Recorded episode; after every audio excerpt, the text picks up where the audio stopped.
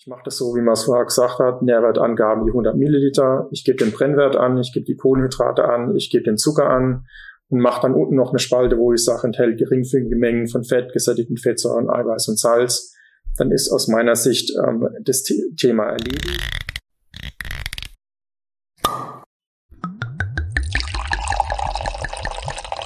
Hallo und herzlich willkommen bei Wein verkauft, dem Fachpodcast der Weinbranche.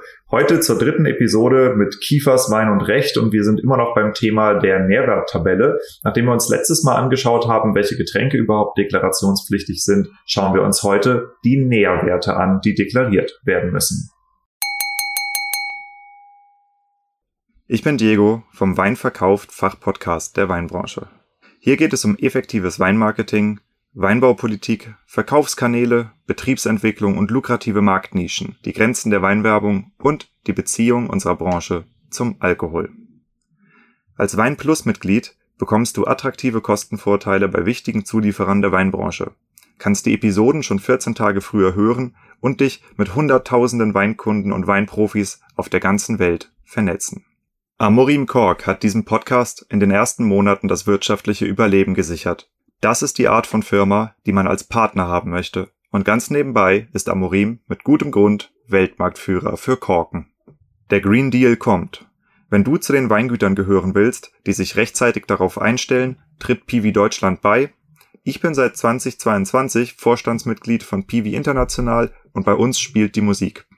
Wir sind bald 1000 Betriebe aus über 20 Ländern und sprechen über den Anbau und Ausbau von Rebsorten mit hohem Einsparpotenzial beim Pflanzenschutzmittelaufwand.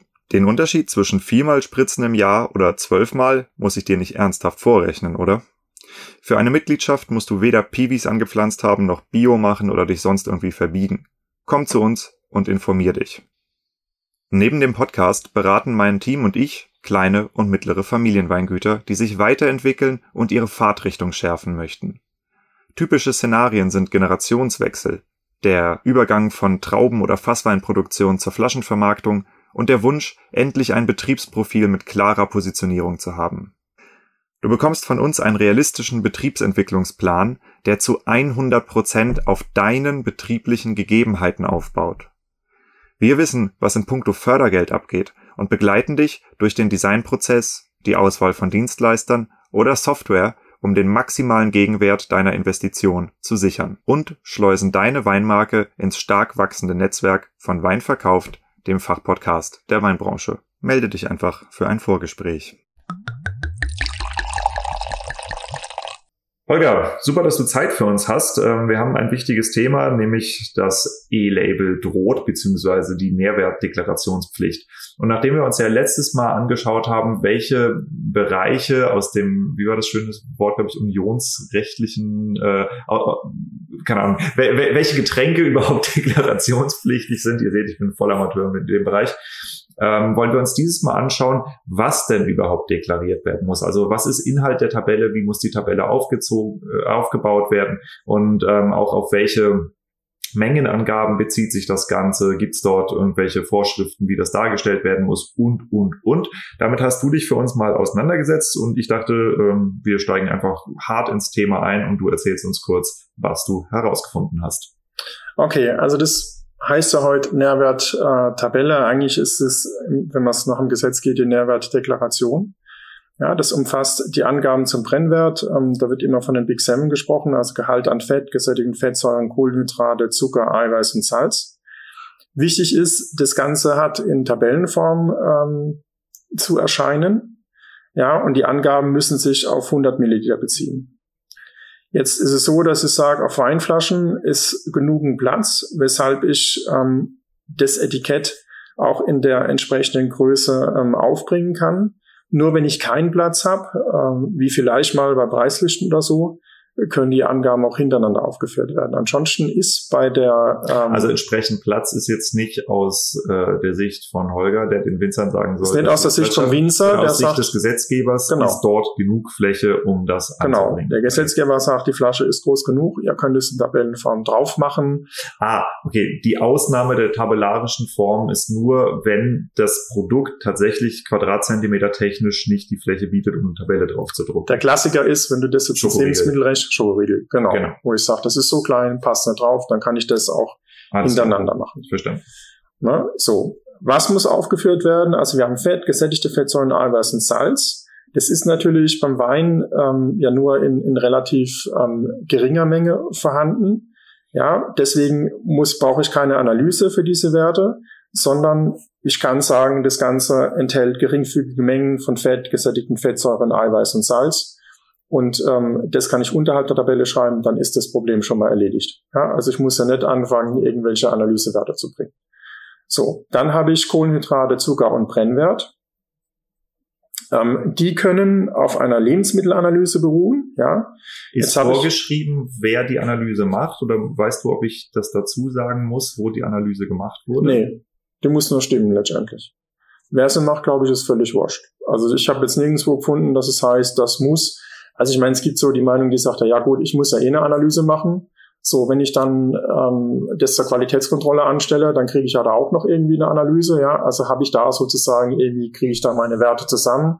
Brennwert kann ich mir ja selbst berechnen. Gibt es auch jetzt, glaube ich, eine tolle Excel-Tabelle von irgendeinem öffentlichen Institut, die da eine Tabelle gemacht haben, wie man das in Excel berechnen kann, sind ganz stolz drauf. Finde ich super, aber eigentlich sollte jedes gute äh, Weinbauprogramm, ähm, jede gute Weinbaubuchhaltung das eigentlich können. Ja? Das heißt, habe ich die Werte eingegeben, muss es da eigentlich nur einen Knopfdruck geben, wo ich sage, so, mach mir mal die Nährwerttabelle und dann müsste das Programm das auswerfen, müsste auch sagen, okay, ich berechne ja auch den Brennwert, weil das ist eigentlich kein Problem. Wenn ich weiß, wenn ich die Formel habe und ich habe die Angaben dazu und ich habe die eingepflegt, dann äh, sollte das eigentlich erscheinen. Das entsteht ja im Wesentlichen aus dem Zucker und aus dem potenziellen Alkohol. Aus also Zucker, Alkohol. Glucose, genau. Fructose, Kohlenhydrate ergeben sich dann aus der Summe von ja. Mono, Di, Oligo und Polysacchariden. Gell? Also das ist der Hammer. Ähm, Zucker ergibt sich aus, aus der Summe der Mono- und Disaccharide und beim Wein ist der Anteil an Polysacchariden vernachlässigbar, sodass die Mengenangaben für Kohlenhydrate und Zucker gleich sind. Ja? Also das, das ist eigentlich so, wie man es bisher beim Traubensaft macht. Genau, verstanden. Okay. Das wird ganz schnell gehen, bis die ersten Weingüter äh, analysiert vom Fresenius-Institut und hast du was ne, äh, draufschreiben. Gibt's ja auch tatsächlich bei, bei Nahrungsmitteldeklarationen, dass ja. dann tatsächlich mit dem äh, Ruf des Instituts auch Werbung gemacht wird für die Produktqualität. Genau. Und dann habe ich ja, also wenn ich jetzt meinen Brennwert berechnen will, der basiert ja auf der Analyse der Kohlenhydrate, Alkohol, Zucker und Gesamtsäure finde ich ja in meinem Untersuchungsbefund äh, von der Qualitätsweinprüfung. Und Glycerin kann man mit einem festen Faktor rechnen. Das heißt, da gibt's Vorgaben, die sagen, okay, Standardwerk, ähm, wie viel ist da ungefähr drin?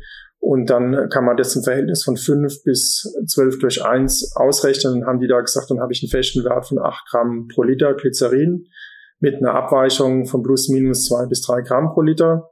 Und das hat eh nur einen relativ ähm, geringen Einfluss auf den Endwert der Kohlehydrate und auf den Brennwert. Deswegen brauche ich das auch nicht genau zu bestimmen, sondern kann diesen, diesen ähm, Wert einfach annehmen. Ja, so, das ist einfach mal so der Grundsatz. Ähm, ich kann jetzt natürlich hingehen und kann diese Tabelle machen, indem ich tatsächlich alles reinschreibe. Also ich schreibe rein Fett, davon gesättigte Fettsäuren, Kohlenhydrat, davon Zucker, Eiweiß, Salz, schreibe überall die Grammzahl dran habe ich mir mal ausgemessen.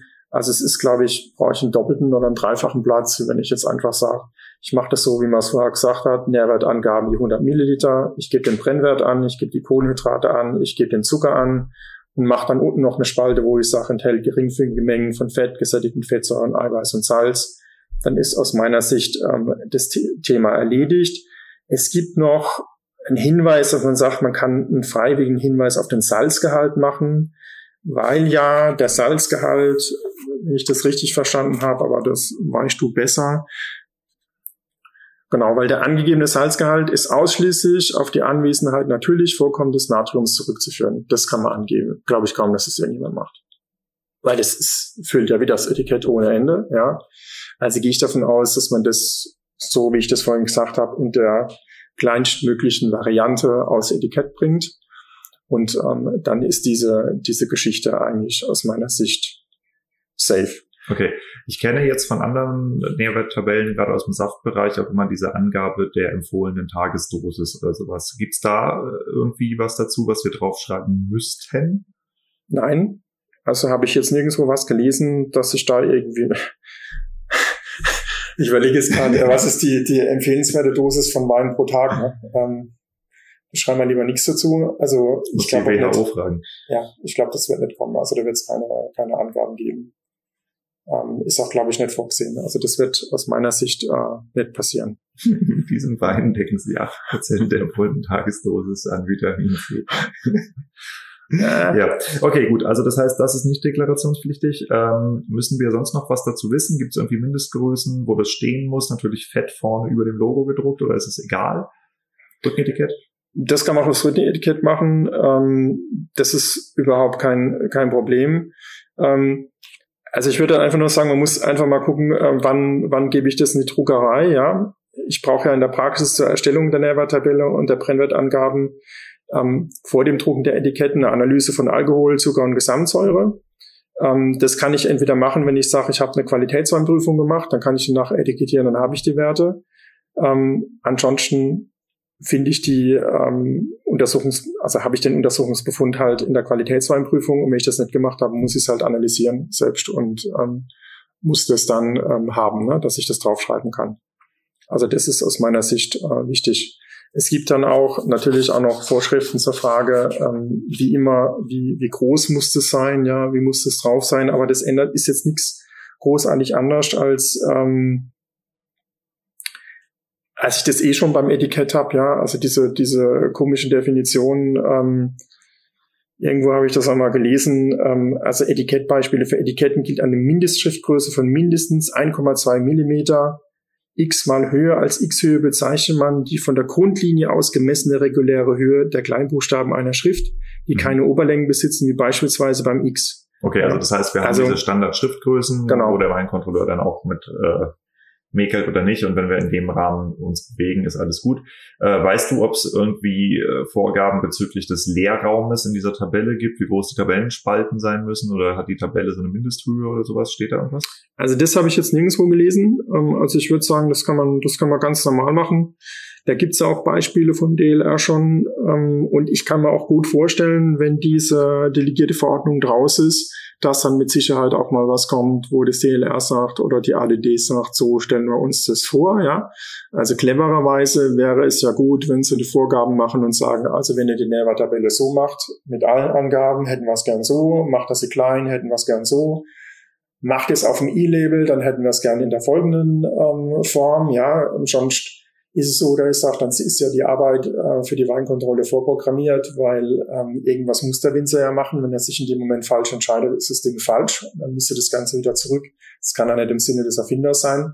Also wäre es eigentlich sinnvoll, wenn man das vorgibt. Die Frage ist halt nur, reicht es dann von der Zeit her bis zum 8.12., weil ich mir vorstelle, wenn ich da jetzt kurz vorher anfangen muss, äh, noch die Druckerei zu bestellen, könnte ich mir vorstellen, wenn es da viele Winzer machen, ähm, haben die Druckereien keine Kapazitäten in der Zeit. Ja, und dann wird es nicht funktionieren.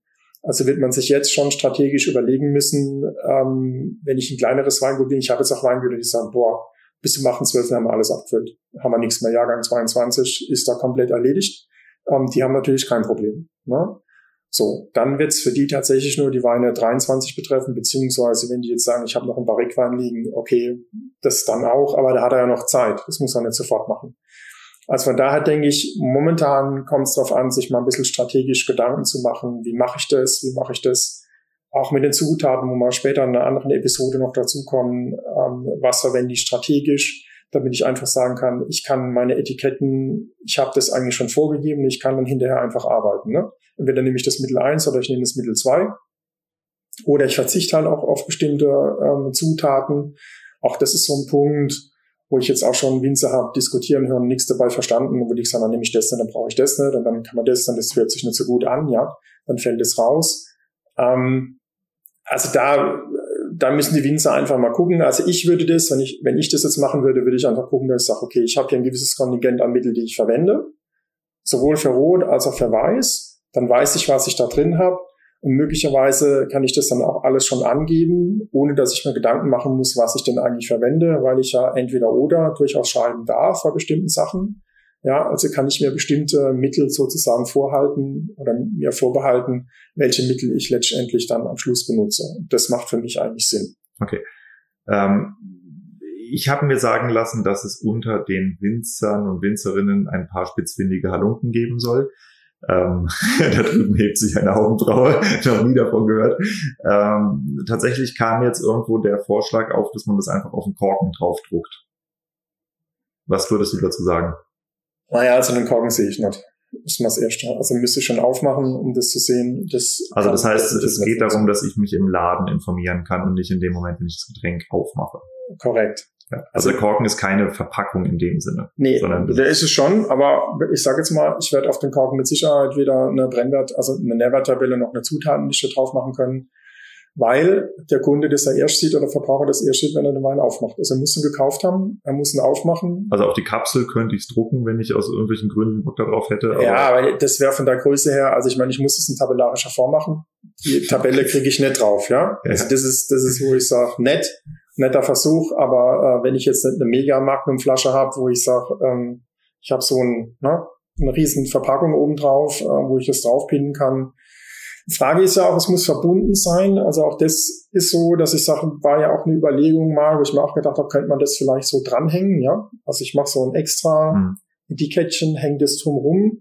Weiß ich nicht, ob das nicht am Schluss gehen würde, aber ich halte das für zu aufwendig und auch für zu teuer. Das ist in der Verarbeitung, ist das nicht darstellbar, ja. das sehe ich auch nicht. Genau. Also vielleicht bei, bei teuren Weinen, die du irgendwie so einzelhändisch noch bearbeiten kannst, aber ja, okay, naja gut, und dann äh, müssen die Winzer halt selber das Problem lösen, ob sie das jetzt mit einem E-Label machen oder die Tabelle direkt draufdrucken.